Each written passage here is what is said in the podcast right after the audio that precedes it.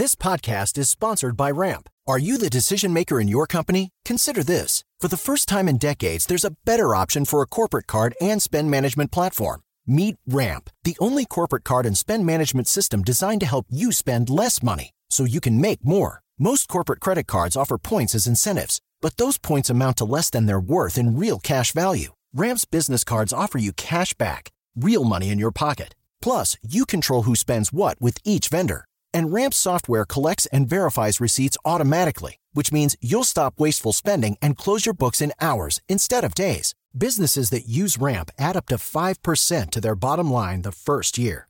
If you're a decision maker, adding Ramp could be one of the best decisions you've ever made. And now get $250 when you join Ramp for free. Just go to ramp.com slash easy. Ramp.com slash easy. R-A-M-P.com slash easy. Cards issued by Sutton Bank and Celtic Bank members of DIC terms and conditions apply. Tecnologia e seu impacto na sociedade. Digital de tudo. Digital de tudo. Com André Miceli. Salve, salve, habitantes da sociedade digital, sejam muito bem-vindos. Eu sou André Miceli e esse é o Digital de Tudo, seu podcast de tecnologia, cultura, negócios e tudo aquilo que afeta nossas vidas.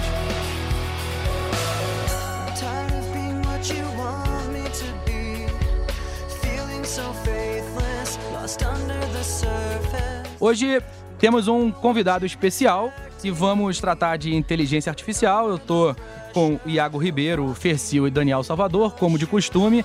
E recebemos aqui meu amigo Carlos Aros, dessa vez fora da ponte aérea, um pertinho do outro. Meu amigo, bem-vindo ao Digital de Tudo. Que demais! Escuto vocês, agora estou aqui nessa bagaça. obrigado por me receberem, obrigado pela visita, né? Eu converso muito com o André, mas sempre na ponte aérea. Eu brinco quando a gente grava que é a ponte aérea, que eu estou em São Paulo e ele no Rio de Janeiro. Agora vocês resolveram vir aqui para comer um virada paulista. Exatamente. E vamos fazer isso com mais frequência. Digital de tudo. Digital de tudo. Bom, é, a ideia de hoje é discutir mais profundamente do que a gente faz normalmente um artigo. E é um artigo do Thomas Davenport que fala sobre os problemas com os, os projetos piloto de, de pilotos de inteligência artificial.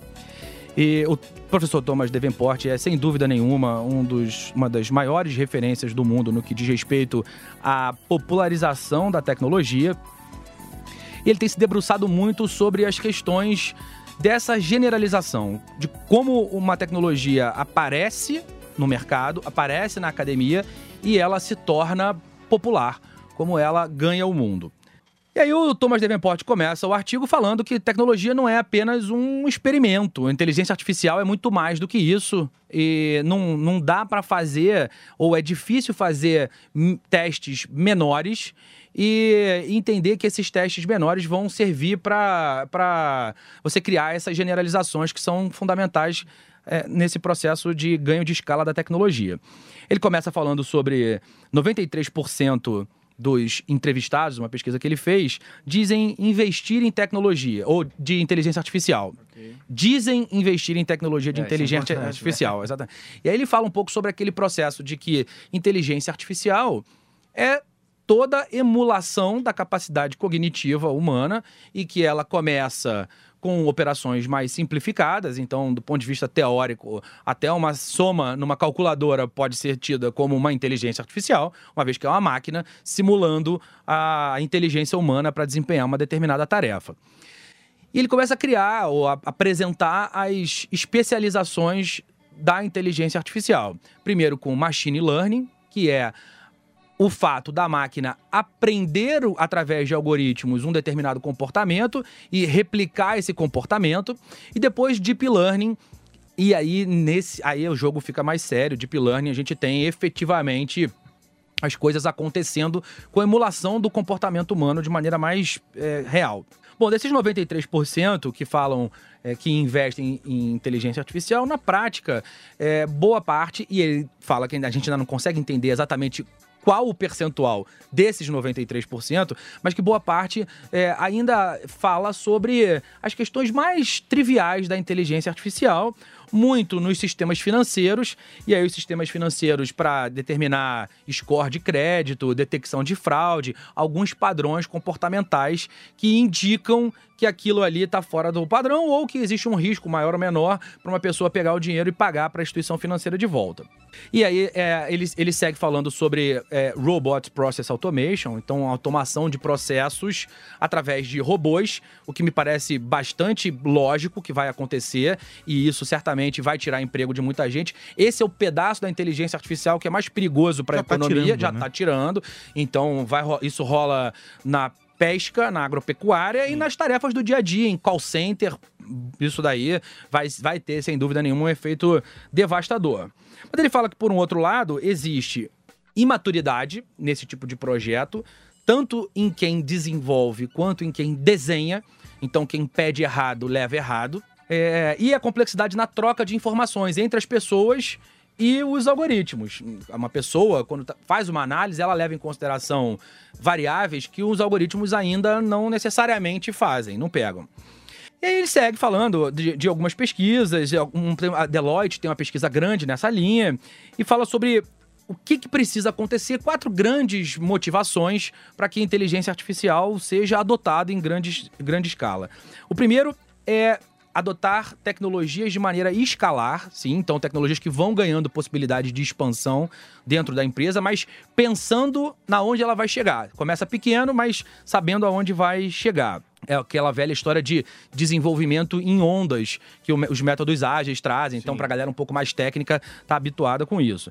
Depois ele fala sobre adotar tecnologias que podem ser integradas aos grandes vendors, então SAP, Oracle, Microsoft. Você precisa poder plugar nesse- nesses caras, porque já existe uma massa de usuários nisso. Senão, além de ser uma inteligência, ela é solitária, né? Exatamente. Na É. verdade, é, o- é um dos principais pontos do artigo é falar sobre isso, né? Sobre a falta de compatibilidade com, os legados da empresa e etc. Você não consegue botar os consegue. sistemas para se falar. Completamente diferente. Os bancos vivem muito isso, né? É, Eles porque os- banco ainda tem tudo em, em grande porte. É né? assustador, né? Le- Lembra o fim do, do, do XP?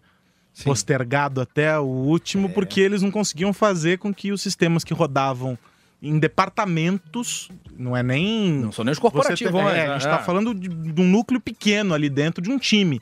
Conversasse com o do outro time, porque não- simplesmente não rodava no Windows 7, se não me engano. Sim. Que foi quando. O 7 já tava no ar, né? Quando o XP Sim. morreu efetivamente. Sim. O Vista foi aquele fracasso e tal. Sim. Então, eles já tinham esse problema e a gente não tá falando necessariamente de inteligência artificial, nós estamos falando de um software Sim, basicão ali, Básico, né? é, operacional. É, sistemas, é, sistemas da empresa, sistemas departamentais.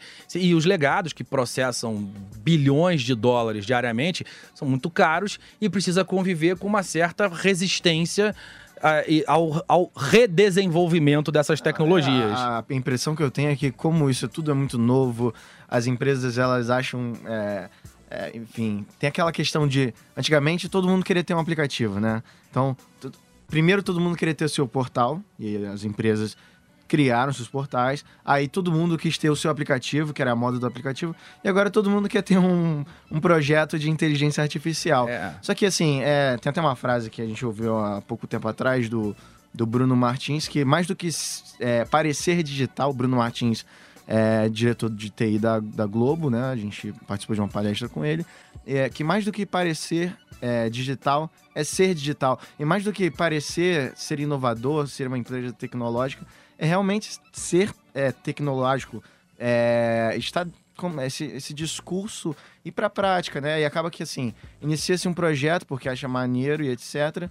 Só que não sabe fazer a transação, ah, não sabe conversar bem com o legado da empresa. É, é um- é- é a diferença entre você partir para um processo de digital é, no âmbito da educação e você ter isso como cultura. Sim. né? É- é- esse é o grande, é o grande fator, é o grande Questão ponto de virada, né? Quando se torna uma questão cultural. É, isso que eu ia pontuar aqui. Eu, André e todo mundo aqui trabalha muito com transformação digital. A gente aplica isso nas empresas, a gente vê cotidianamente nos nossos clientes.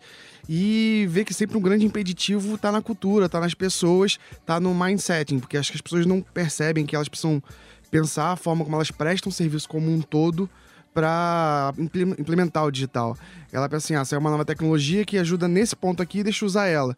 Tem que olhar pro negócio todo e falar assim, cara, como é que eu transformo isso aqui em digital? Uma experiência única, sobre medida, rápido, é, enfim, incrível. Só para só eu é, falar os outros dois, os dois pontos é, de direcionamento em relação a isso, é, que tem a ver com o que a gente está falando, uma das principais recomendações é inteligência artificial pode nascer sozinha, mas ela precisa receber APIs, né? APIs, o, o- a sigla de Appli- Application Programming Interface, ou seja, uma interface de comunicação entre essa inteligência e outros legados. E no fim, é, a empresa precisa treinar o pensamento em inteligência artificial. Então, treinar né, o processo cultural, mais uma vez, o processo humano é a parte fundamental, fiel dessa balança. Sobre o fato da gente é, é, regularmente encontrar empresas que querem criar é, projetos de inteligência artificial sem necessariamente ter motivos para isso, é a brincadeira que eu sempre faço que parece sexo na adolescência, né? Todo mundo fala, pouca gente faz e quem faz não faz direito. É mais ou menos isso que a gente vê acontecendo nas empresas no que diz respeito à IA. Ah, você sabe que no começo do ano, acho que foi começo do ano, eu participei de um, de um evento de uma empresa, uma desenvolvedora de software, e que hoje não é só uma desenvolvedora de software, né? Mas o, o centro do negócio dele sempre foi esse. E era um, um bate-papo com o gerente de negócios, então era o cara que está lá na linha de frente, fazendo contato com as empresas, recebendo as necessidades, as demandas desses caras, para tentar transformar aquilo em uma solução pro produto, pro, pro negócio dos caras. E junto dele tava o cara que efetivamente faz o desenvolvimento. Ok. Então eu tinha ali o braço e tinha o cérebro Sim. nessa mesma conversa. O cara que tava lá com a mão na massa e quem tava efetivamente pensando aquele processo. E, e aí, em um determinado momento, falando sobre essa história né, de você escalar e etc., chegamos na bendita inteligência artificial. E ele falando sobre como as, as demandas chegavam para as empresas. E foi difícil de estruturar o negócio deles, porque do lado de fora, as empresas elas viam a inteligência artificial simplesmente como uma ferramenta, como se eu estivesse comprando, sei lá, um, um, um, aparelho, sei lá, vou comprar um computador. E a, a solução, precisamos de um computador. O que, que você faz? Você vai lá na loja, você compra um computador, instala, apertou o botão, ligou, o cara começa a fazer funcionar. E ele falou assim, mas essa lógica tá errada. Vamos de novo. E eles começaram a fazer primeiro um processo de mapeamento. E eh, na brincadeira ela falou assim: é uma questão primeiro de autoconhecimento. Você primeiro virou um terapeuta do cara, você foi o psicanalista, você sentou lá com ele e falou assim: o que é a minha empresa? A que serve a minha empresa? Né? Quem usa os- o- o produto do meu negócio? E começou a fazer essas perguntas todas para os caras entenderem que, na verdade, talvez eles nem precisassem de uma inteligência artificial. E acho que em 90% dos casos, sei lá, é o data aros, né? 90% dos casos, você não precisa do diabo da inteligência artificial. Você precisa de uma inteligência real que vai entender que processo matar, que processo implementar. Sim. E aí você traz a solução. A gente começa a conversa sempre do fim pro começo. Então você primeiro diz assim, não, precisamos da inteligência artificial, porque agora todo mundo, todo mundo tem um chatbot. Camarada, você precisa de um diabo de um chatbot. né? É, As pessoas começam o raciocínio ao contrário. E o grande erro das empresas hoje, e eu converso com os caras e todos eles vão contando isso pra mim, é justamente esse. O cara vê o problema lá na frente e ele diz assim: olha, a solução é essa. Eu preciso de uma inteligência artificial que vai. Aí você tem um monstro. O negócio custou um bilhão de dólares pra tua empresa. Durou seis meses porque depois ela já tá velha, não Sim. serviu pra nada, você não mudou toda a estrutura. né? E além disso, se, se ele for ain- ainda mais, se a empresa desenvolver esse projeto no formato antigo de desenvolvimento de projetos de produto, onde, ah, beleza, me dá três anos e eu volto aqui com a sua inteligência artificial. É pior ainda, né? Muito do que a gente está falando no artigo é também mudar a forma como é construída, né? Trabalho colaborativo junto com a empresa e vai completamente, é, condiz exatamente com isso que você falou, meu amigo Aros. Que, que se você, você tem que primeiro entender se existe a necessidade de ser implementado. Ah, se quer um chatbot, ah, pra quê? Não ser só mais uma vez o aplicativo da moda e etc, né? É, o, o, o, o pensamento de produtizar as suas soluções, então o, o cara que está na empresa que vai pedir o, o aplicativo, a solução, a, a- implementação, quando ele pensa como um produto, como um PO, um Product Owner, eh, esse cara começa a, a empacotar o que ele vai entregar para a empresa pensando no valor agregado, pensando em complexidade de desenvolvimento versus o ganho para o negócio. Então tem ali uma levada um pouco mais racional e que e- e- inevitavelmente acaba se tornando mais eficiente. A velha história também das muitas piadas sem graça que nossa área de TI tem é a história do cara que acha o gênio da lâmpada e ele esfrega o gênio da lâmpada fala: Cara, eu vou te dar um. Hoje só tem direito a um desejo. E aí o cara fala: Tá bom, cara, eu quero que você me coloque numa ilha deserta com uma mulher que me ame e me ache lindo. E aí o gênio bota ele na, na, na ilha com a mãe dele. né? Não é exatamente o que ele que ele estava pensando quando pediu isso, mas, enfim, pede errado, leva errado, o que é um, um dilema clássico da tecnologia da informação. E aí eu fico pensando, e eu queria ouvir vocês, o entrevistador, né? Mas eu queria ouvir vocês mesmos sobre isso, porque Casa é sua, amigo. eu fico pensando é, que muitas vezes nesse processo de autoconhecimento, porque de fato é um, um processo de descoberta. Às vezes você tristemente vai chegar no final disso e descobrir que teu negócio morreu, que você não precisava de uma inteligência artificial, que você não precisava de nada. Que Você precisava era descobrir outra habilidade, porque aquilo que você faz já não tem razão mais de existir. Isso vai acontecer cada vez mais. né? A gente já tem números. O, o último Fórum Econômico Mundial começou a, a- a mostrar isso de maneira mais é, evidente. E todo mundo dizia: não, é, isso é, é- é o apocalipse. Os, os- economistas estão fazendo os cálculos apocalípticos. E não, a gente está vendo setores desaparecerem. Nesse processo de autodescoberta, o cara chega lá, ele, ele, ele consegue fazer isso sozinho? Essa é a grande questão. Porque o cara carrega vícios com ele, né? Sei lá, eu, eu, eu dou sempre esse exemplo e, e- e- e- os caras ficam bravos comigo porque eles dizem que não existe, mas é um modelo que não deve existir, é um exemplo.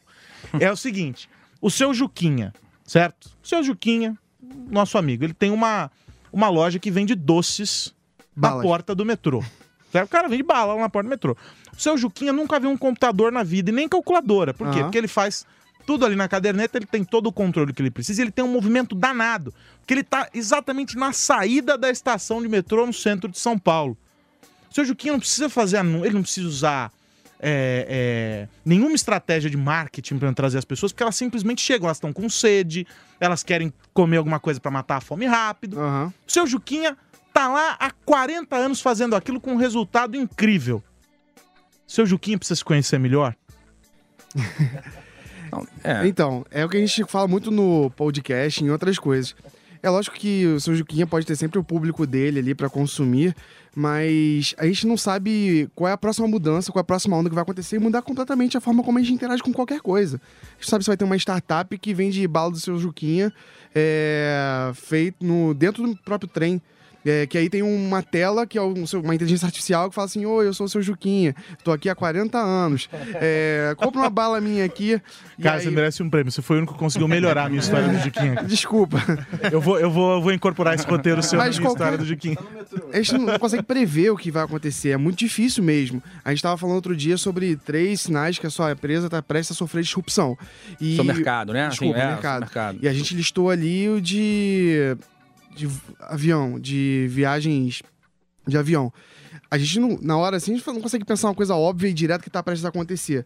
Mas esses sinais apareceram para outras indústrias que se, precisaram se reinventar do nada. Ou deixaram simplesmente de existir.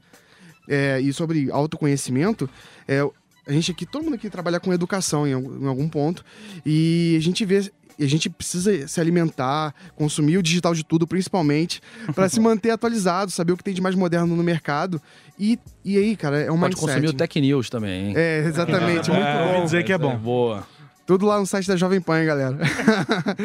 e aí, saber o que tem de mais moderno e a aplicabilidade disso.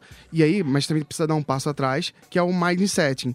E aí, eu acho que, acho que buscar educação nesse sentido ajuda muito. Tanto a ter um mindset diferente, como co- se manter atualizado nessas tecnologias. Você não precisa saber ser um executor, entender elas a fundo, a fundo mas é, você pode pensar como ela pode ser utilizada para o seu onde O negócio. mercado tá indo. Exatamente. É para você poder se posicionar. E o próprio seu Juquinha aí dando exemplo, tem essas máquinas de venda já dentro do metrô, que mal ou bem já é um concorrente. Pode ser mais Claro, inflacionado, claro, claro. mas já é um concorrente. Já rouba o. O cara que tá saindo do metrô, na verdade, dentro do metrô, ele, ah, vou comprar um negocinho aqui. Chegou Compra. na máquina antes, né? Exato. A máquina, Tem ele até- já sai de Vocês já cara viram pra que tem máquina. até a de pipoca agora?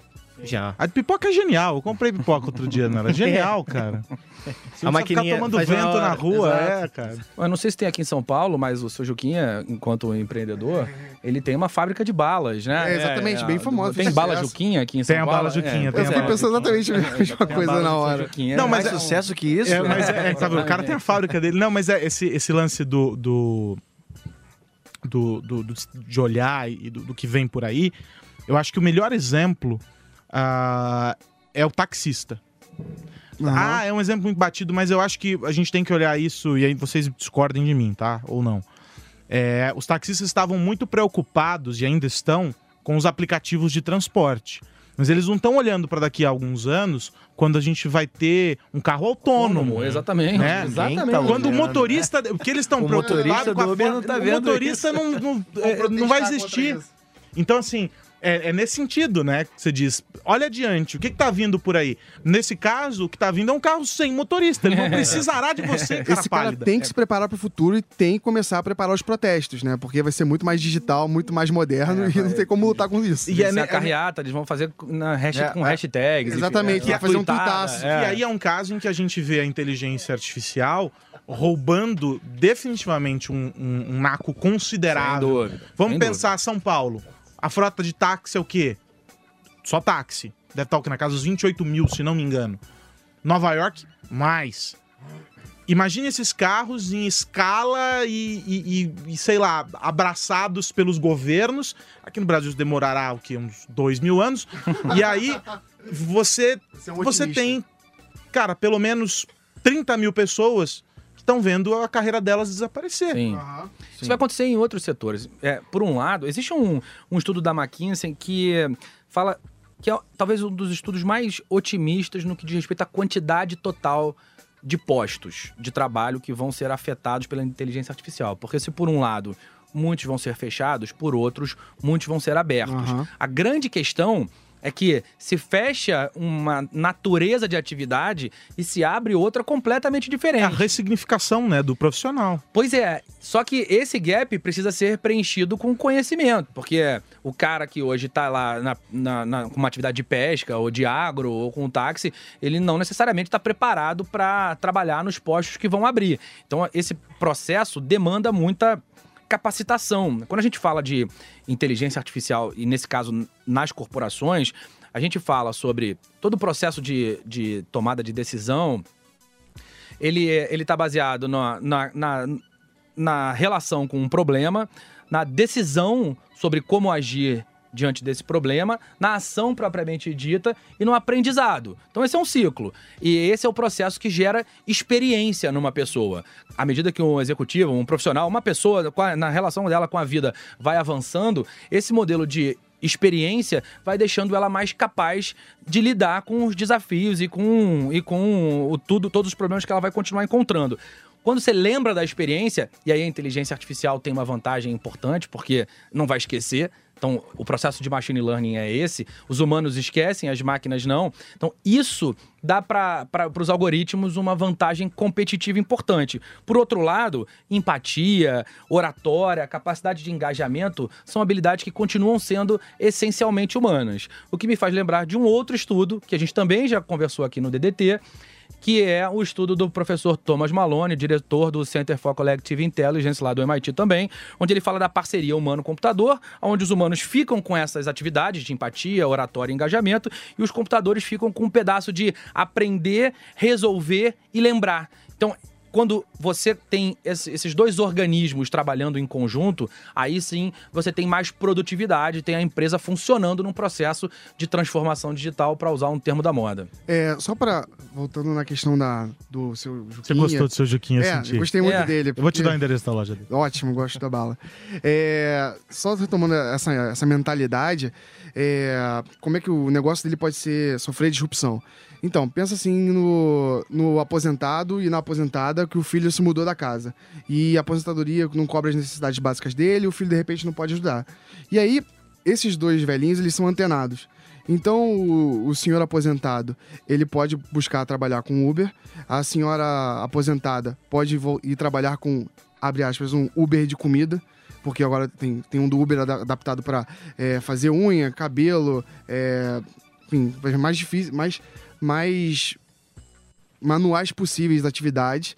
E ah, essa senhora que estava em casa e tem uma boa culinária e antes não conseguia, conseguia gerar renda para dentro de casa, agora ela consegue gerar um volume absurdo de renda, porque é justamente isso que a- economia de plataforma faz, né? Que é ligar essas duas pontas que tem a demanda e tem a oferta. E, cara, partindo do princípio que o conhecimento está exposto, se a senhora quiser deixar as habilidades culinárias dela de lado, aprender tecnologia e programar para uma empresa na Índia, continua valendo também. Temos Porque esse disso, modelo de inclusive. desintermediação permite que qualquer um trabalhe em qualquer atividade para empresas que estão em qualquer lugar do mundo. Então, esse processo fecha oportunidades, mas cria muitas outras oportunidades também. Então, a, a esposa do seu Juquinha não precisa cozinhar, ela pode fazer outras atividades e o conteúdo continua disponível na internet. Além de muitas coisas mais simples que, obviamente, não, não são garantias de dar certo, mas é, pode escrever um blog de receita, pode fazer um, um canal de receita. Ele tá fixo, tá fixo na ideia de que a, a dona, a dona Juquinha vai que continuar no, no fogão, né? Eu tô tentando Se essa, for, tirar se a essa senhora do for a- fogão. se é. essa for a expertise dela. Não, claro, Não, claro, todo, claro, todo mundo claro. precisa comer, né? É, Só é, só mostrando assim o que, que o, o, outras Aliás, esse é o único negócio que, não dá, que só dá errado se você for muito ruim. É verdade. Você já viu padaria fechar? Não, fede, é comida, É, é cara. Se depender de mim, não vai. É isso, entendeu? mas mas é, é- esse teu, teu raciocínio é real. A questão é que a gente tem uma, uma, uma dificuldade e eu, sei lá, não sei se porque eu fico na ponte e aí recebo mensagem de ouvinte, recebo mensagem pelo Twitter e aí eu começo a refletir sobre, né? É, a, a, a percepção que as pessoas têm dessa realidade. Então, sei lá, é, o cara não sabe ah, como é que ele pode explorar esse universo. A gente está vivendo agora um período de transição entre gerações. Uma geração que nasceu off e cresceu e está morrendo on. É, e uma geração que nasce 100% conectado. Um cara que nunca viu, ah, não concebe o mundo sem um, um celular. Sabe que é um disquete. Exatamente. Então você tem um cara que, pô, nunca viu uma fita. Sim. Né? É, o- E um cara que talvez não tenha visto o aparelho de MP3. A gente estava comentando ontem, inclusive, que as crianças já começam a ficar frustradas porque elas tentam dar zoom em revista. É isso. Então você tem essa geração. Essa geração, ela tá dentro desse conceito que vocês estão defendendo. Do cara que, puta, eu, eu cozinho muito bem, então eu posso ter um blog eh, de receitas. Em paralelo, eu vou me cadastrar no Uber Eats e eu vou vender marmita. Ao mesmo tempo, eu vou. É um cara que já nasce multitask. Uhum. A dona Juquinha, o mindset dela é outro. Então, esses são os caras pros quais ó, o glorioso Bill Gates quer criar o, o fundo. De renda mínima. Da, a renda minha, o, o Suplicy Pira. A renda, renda básica universal é, é, robótica. Ou seja, para esses caras, que são caras que. Vamos ser francos. É, eles vão estar A gente até pode Claro, não, acreditar claro, e funciona, claro. é evidente que funciona. Eu assisto esse processo sempre, mas vocês vivem e põem isso em prática. Eu sou um mero espectador da, da questão da transformação digital e etc. Mas vamos combinar um- um- uma história. É muito mais difícil para um cara que foi expurgado do Claro. mercado dele é fazer essa, essa, essa Aham. virada de chave. É uma reprogramação, O né? cara não tem dificuldade, evidentemente, Aham. de entender até os conceitos Claro. mais elementares. É o cara, o que cara não assim. quer saber o que é machine, o que é deep learning, entendeu? É, é difícil realmente aprender, né? A gente sente isso quando a gente tenta aprender uma, uma língua nova com a nossa idade aqui. É, mas, é, realmente falando sobre eles, eu acho que pode ter uma dificuldade, uma resistência ainda maior. Acho que sobre a geração mais nova, acho que eles também não podem ficar tão confortáveis, porque daqui a 30 anos vão ser outros empregos que nós não conseguimos prever aqui ainda, nem eles conseguem prever. Então, por mais que eles estejam conectados, tem duas coisas, né? Um, eles não conseguem prever as tecnologias que vão entrar e, e criati- criatividade, inovação, é só você, você, de repente, pega uma coisa que já existe, que é um status quo, e dá uma outra aplicabilidade. E aí nasce um modelo de mercado completamente novo. Tipo o Uber e o Airbnb, supondo assim. É, o Uber foi lá, fez a plataforma dele, a ligação entre dois pontos, e veio o Airbnb, levou isso para outro mercado e ganhou uma outra proporção também, reinventou um outro mercado inteiro. É, mas, esperando um pouco disso, acho que a gente está falando muito aqui também pro cara que tem 30, 35 anos, 40, 45 anos e tá no mercado de trabalho, tá ativo e quer aprender. É, mas se, essa- pessoa tá ouvindo a gente e ela tá muito confortável e ela vê tudo com muita obviedade, é, acho que precisa. se- acho que precisa buscar mais conhecimento, porque a gente não sabe o que vem amanhã mesmo. E essa questão de pensar novas aplicabilidades não é fácil. É aquela, aquela ideia que você vê e fala assim, putz, que ideia fácil, eu queria ter tido essa ideia, mas você não teve. Então é uma questão de mudar o mindset mesmo para coisas que a gente não sabe o que é ainda. É, e a, a, a aplicação da inteligência artificial, do ponto de vista corporativo, o cara que está na empresa e tem interesse ou de usar ou de se envolver nesse, nesse tipo de projeto, tem uma parte fundamental dessa história que é o acúmulo e análise de dados. Boa parte desse processo ao qual me referi de aprendizagem nesse ciclo de obtenção de experiência via inteligência artificial vem da análise de dados, dados que estão são obtidos. Então, ah, voltando para o nosso esse esse podcast na verdade é sobre o seu Juquinha, né? Não é sobre qualquer outra coisa. Vamos- Mas voltando para o seu Juquinha, a cadernetinha que ele decide se vai ter ou não vai ter, é exatamente isso. É- Ele está levantando, armazenando Aham. dados sobre os seus clientes para saber é, o que, que cada um consome e aos poucos começar a entender ah, se o cara compra um determinado produto, ele tende a levar esse também. Que na prática é um processo de ganho de experiência exatamente igual àquele que eu me referi. A diferença é que inteligência artificial, obviamente, é, é um processo muito mais rápido. Claro. E aquilo que a gente fala muito aqui, né? A inteligência artificial não é uma, uma ameaça iminente. Ela é uma extensão da nossa capacidade. Então, seu Juquinha ou qualquer outra pessoa pode usar isso como uma- um aumento da sua própria capacidade de entender, de armazenar dados, de, enfim, usar isso a seu favor. é otimizar, né, a- a- aquela capacidade, aquela, afinal de contas, ela foi desenvolvida por nós. Não, não, não esqueçamos disso. Não dá pra perder de Exatamente, vista. exato. Né? É- é- ela, ela estende um, um potencial, ela vai ampliar uma, uma, uma situação que já é real, que já é efetiva. Agora, você tem, você tem situações, ah, ah, por exemplo, em que para viabilizar essa escalada, esse crescimento, você entra em, em um ambiente em que a gente tem que ser franco quando a gente está falando sobre o mundo digital. A regulação ela, ela é frágil ainda. Ah, mas nós já temos a LGPD, nós já É. temos a GDPR. Ok, fantástico, mas tá. Um ano e meio, dois Claro. anos para viabilizar tudo isso. Quando viabilizar, já tem um cenário novo. Exatamente. Então- a tecnologia não respeita Ah, isso. é, esse era meu ponto. A tecnologia ela não acompanha o mesmo timing do legislador. O legislador é um homem anacrônico. Ele é que acompanha, né? Então, como é que, como é que para alguns desses segmentos, alguns desses segmentos já nascem mortos. A, a aplicação dessa, dessa inteligência, dessa tecnologia, que, que nome que se queira dar, ela já, ela já nasce morta ah, porque a lei destrói ela. Um exemplo para mim emblemático, eu fiz uma matéria sobre isso quando surgiu. A época em que a discussão sobre Uber começou no Brasil, e a gente está falando sobre uma empresa que faz tudo isso. Pega todos esses dados, analisa ao extremo e consegue entregar para você o teu melhor potencial. Entenda, não estou você motorista de Uber, não estou dizendo que é o melhor potencial para você ganhar dinheiro. Estou dizendo para aquele segmento. Ele consegue usuário. para o usuário, ele consegue transformar aquilo em algo brilhante.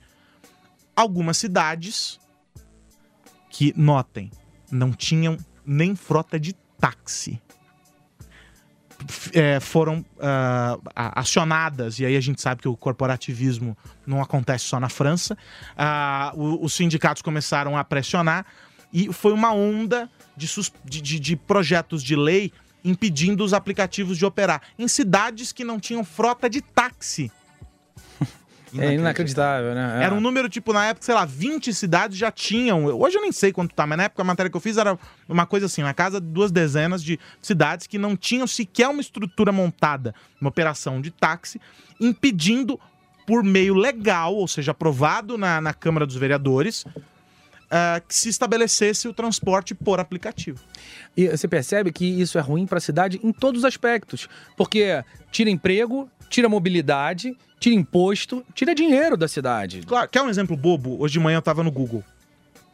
Eu tava no Google, eles estavam lançando a campanha de Black Friday deles. Então, o Google tem aquele compiladão de dados, não sei o quê, e começaram a fazer a apresentação. Em um determinado momento, o cara sacou para falar sobre Black Friday, ele sacou uma- um gráfico que envolve o Waze. É um aplicativo de transporte. O que que ele conseguiu medir ali? que o, o cara que, que, que, sei lá, não tá acostumado a, a entender como esses cruzamentos acontecem, ele pegou ali, mostrou no que eles chamam de prime time do Waze, que basicamente para você é o horário do rush. É, ele pegou os principais destinos no período próximo a Black Friday. E todos esses destinos estavam em um outro gráfico relacionados às intenções de compras das pessoas Claro. ah, por Todo determinado sentido. setor. Então, de repente, sei lá, tinha uma, uma campanha muito forte num determinado varejo para geladeira. E aí você tinha naquela região onde aquele, aquela campanha, aquelas buscas pelo buscador, e aí 70% delas mobile, feitas, é, você tinha um, um aumento do fluxo de pessoas indo entre 6 e 9, entre 6 da tarde e 9 da noite, indo para aquela determinada região porque havia uma loja ali. De que outro modo você saberia isso se você não tivesse análise de dados? Claro. E você não tivesse alguém concentrando essas informações, eh, compilando esses dados. Quantos usuários tem a- a- o Waze? Quantos usuários tem o Google? Cruzando essas informações e entregando para o varejo dizendo: olha, reforcem a sua campanha eh, com re- compre no site, retire na loja, porque ela é muito mais efetiva. Muito bom. Dando, dando um exemplo mais dentro da minha seara, o próprio Netflix, é o grande sucesso que é o Stranger Things, vem justamente dessa Think. coleta de dados. É isso. Eles pegaram tudo que, a- que essa galera curtia e falou, pô, tá aí. Vamos fechar uma série que tenha todos esses elementos que a galera tá indo lá e tá categorizando como meni- é, curtir. Stranger Things. Isso, Isso, É, é muito legal.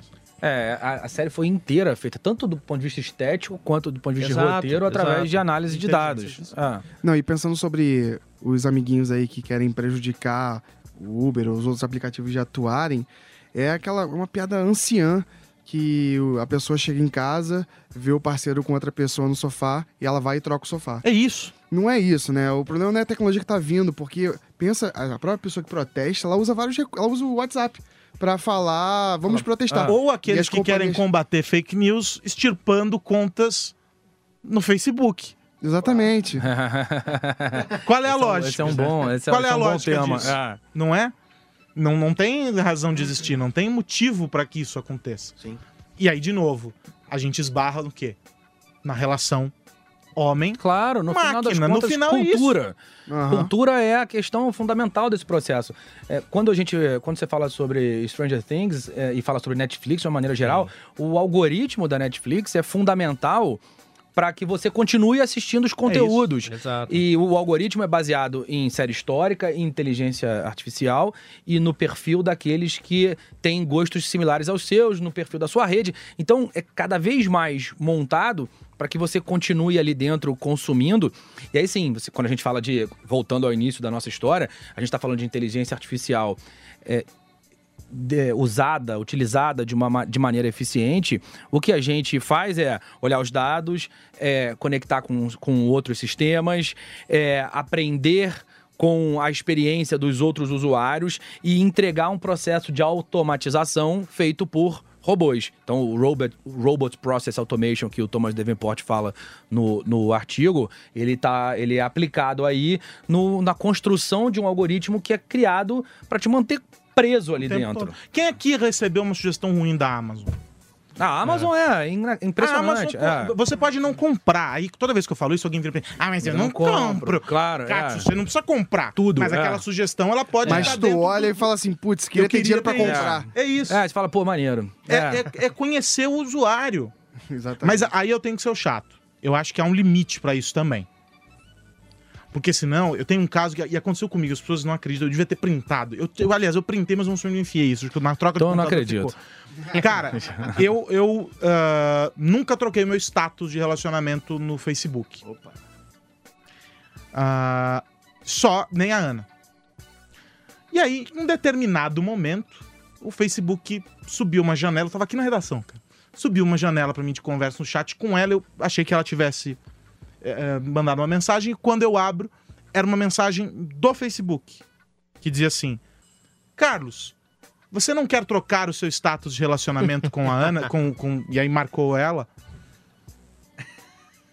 Muito bom, né? Pô, que situação, hein, cara? Cara, isso é conhecer o usuário. Foi ela, cara. Foi ela. é é, óbvio. Foi Ela tem ela. contato no Facebook. Foi ela, foi não, ela. depois descobri que ela É, tem um é. amigo no Facebook. Pois Falei, é. tem algo errado. Pois é. Não, mas, cara, olha que bizarro. Nossa, mãe. Nossa, essa é. Que situação. Imagina ser Eu amante preciso- de alguém ou Eu amante. preciso procurar esse meu, esse print, cara, porque eu usei ele uma vez numa palestra, porque, cara, é louco isso. É. E aí ele te leva a fazer a seguinte pergunta: Qual é o limite? Limite, claro, claro. É, cara, no fim das contas, a gente vai, a gente vai encontrar, eu acho mesmo, um, um momento onde algum player vai te dar a possibilidade de estabelecer esse limite. E eu tenho a minha teoria viajandona sobre daqui a pouco todos os nossos dados vão estar numa cadeia de blockchain e vão pertencer a nós e não aos, Ah, a a- às- às empresas. Então, empresas diferentes vão acessar dados que hoje eles nem veem. Então, a Amazon não vê os dados do Google que não vê os do Facebook. E eles poderiam ser ainda mais eficientes nesse processo de sugestão. A diferença é que se esses dados estiverem nessas cadeias e eles E forem pertencerem a nossos, você, você vai, vai Você é o escolher. dono do- vai dizer do o seguinte, olha, eu, pode ser o super segmentado pra mim, eu tô dentro, eu topo. E você sabe que o preço disso é perder um pouco de Exato. privacidade. Eu realmente acredito que esse momento não, nem está tão longe ainda de chegar. Eu queria Mas fazer vai uma, chegar. uma dica, dar uma dica pra quem nos ouve. É, estreou na TV a cabo é, essa semana. É, bom, isso aqui você vai ouvir em qualquer momento, está sob demanda. O importante é que você saiba que estreou. Chama-se Quebrando o Tabu no GNT. Então, o pessoal do Quebrando o Tabu tem agora um, eles fazem um doc semanal para o canal GNT. Ah, o primeiro episódio foi sobre privacidade. Ok. Um dos caras ouvidos ali é o conhecido de todos, Ronaldo Lemos. Uhum. Ah, e aí ele, assim como você também tem uma tese sobre o ponto de equilíbrio de toda essa história. E ele diz ali o seguinte: ah, que o, o meio do caminho. E aí ele é advogado, a gente tem que entender o porquê disso. Se fosse um jornalista como eu, dizendo que eu diria que o meio do caminho é comunicação e educação. Cada um vai pelo teu Claro. viés.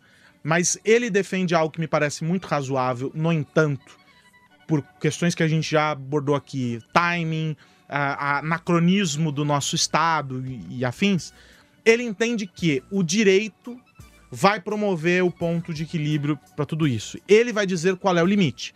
E aí, evidentemente, ele cita o Marco Civil da Internet, do qual ele é um dos autores e tudo mais, a Lei Geral de Proteção de Dados. Então, a gente tem mecanismos para isso. A Europa caminhou bastante, uma discussão longuíssima, quase uma década discutindo eh, a proteção de dados. Imagine o tanto que não mudou o viés dessa discussão durante esses tempo. 10 anos. Sim, sim, então, sim. por isso que eu, eu, eu tendo a acreditar que é um, é um pouco mais complicado fazer por esse caminho Concordo. mas é uma visão. E ela estabelece limites práticos, é efetivo, porque aí você pode chegar e dizer para o seu Facebook: olha, você tem esta responsabilidade e este é o meu direito.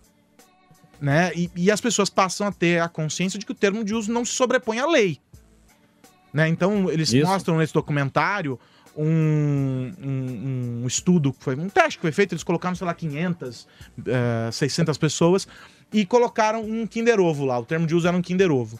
E um dos brinquedinhos que vinha nesse Kinder Ovo era o seguinte: ah, o nome do seu primeiro filho deverá ser tal.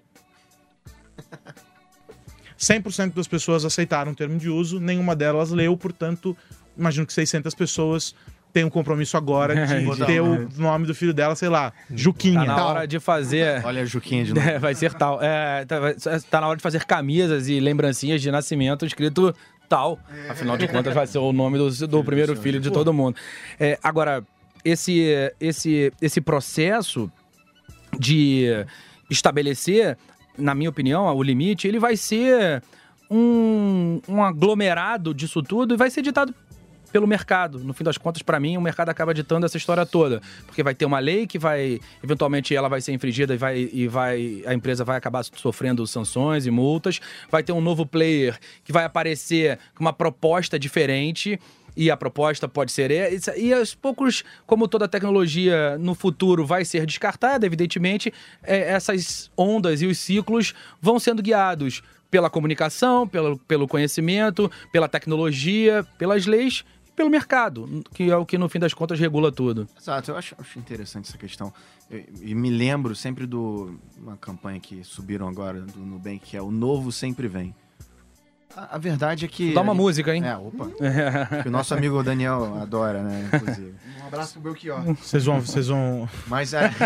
lançar a playlist no Opa, Spotify. vamos, Isso, programa. sim. exatamente. É.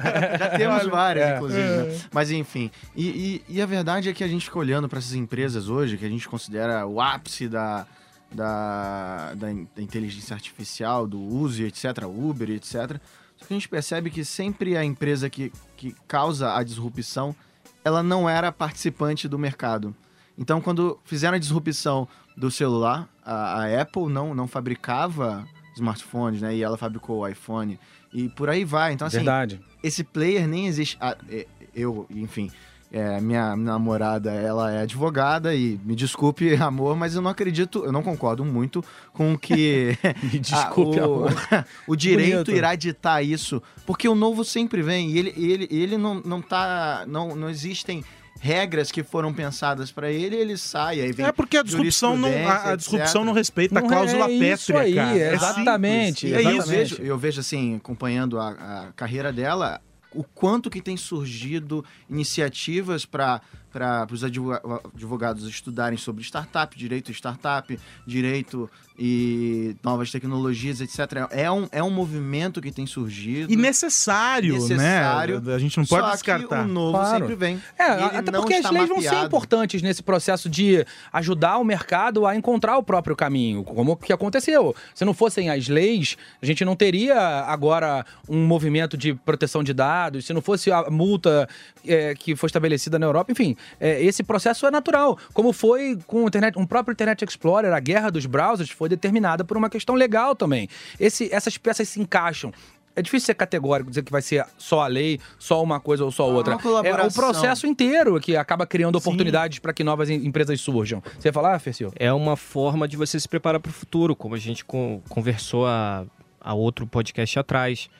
Que as pessoas cada vez mais elas vão ter que entender da sua própria área e pegar esse viés tecnológico, porque é o, é o futuro, não adianta. É, e a gente volta pra questão da educação. Isso tá no mindset de todo mundo, do advogado, do jornalista, do comunicólogo, do profissional de RH. Tem que ter essa, essa sementinha lá na cabeça de que a tecnologia, a disrupção, as novidades, o digital vai trazer pra- pra mudar é, o cenário onde você atua. Bom, vamos chegando à nossa reta final do, do, do, finais. di- do digital de tudo. Alguém tem considerações finais para fazer? Seu Juquinha, abre o olho com essa máquina aí do metrô, hein? É, eu, eu acho que a minha consideração final para esse podcast é que toda a sociedade deve refletir sobre isso, é, sobre projetos de inteligência artificial. Acredito que é, cada vez mais, se a gente tiver essa estrutura de temos um PO que vai tentar passar direito o que é o projeto, temos um- uma empresa que vai trabalhar de uma forma de consultoria, quem faz a inteligência artificial, tentar é, conduzir as empresas a repensarem a real necessidade do projeto, etc. E a gente tem diversas outras a- a- ações para que isso dê certo, né? Estabelecimento de metas, o próprio artigo fala sobre isso, é, entendimento de APIs para legados. Eu, eu acho que isso tudo ajuda a, a esses projetos saírem do protótipo, que é a maior, maior parte dos casos que a gente tem hoje, e realmente virarem aplicação. Agora, tudo, ao meu ver, né, vai depender da cultura da empresa. As culturas